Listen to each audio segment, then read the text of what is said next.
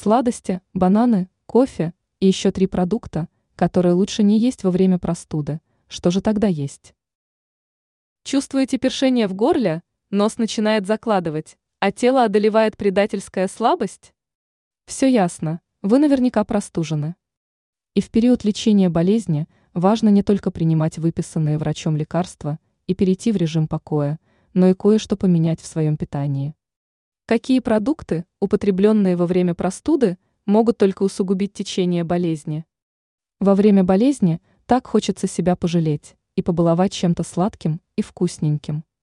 Если и вас посещает подобное желание, постарайтесь отмахнуться от него. И дело даже не в том, что потребляя пирожные или конфеты, лежа при этом в постели, вы рискуете набрать лишние килограммы. Сахар из сладких лакомств способен стимулировать внутренние воспалительные процессы, которые организму сейчас совсем не нужны.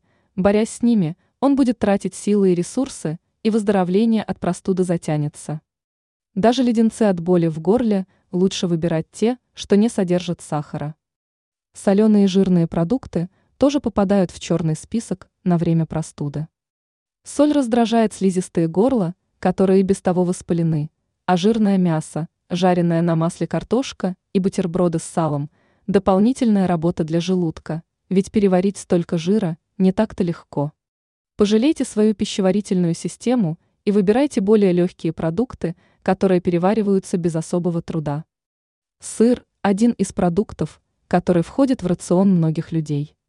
Он дает организму белок, кальций и витамины группы В, но вместе с тем его употребление в период простуды никак не поможет побороть воспаление в горле, насморк и мышечные боли.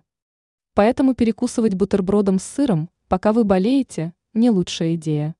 Из-за болезни вы ощущаете себя выжатым лимоном и с трудом находите в себе силы подняться с постели. Даже не пытайтесь взбодриться с помощью кофе. Он выводит из организма воду, а обезвоживание ухудшает общее состояние. Вода – вещество, которое растворяет токсины, образующиеся при гибели болезнетворных бактерий, и способствует их выведению с потом и мочой. А если пить вместо травяных чаев и морсов кофе – то токсины задержатся в организме и будут его отравлять. То же касается и энергетических напитков.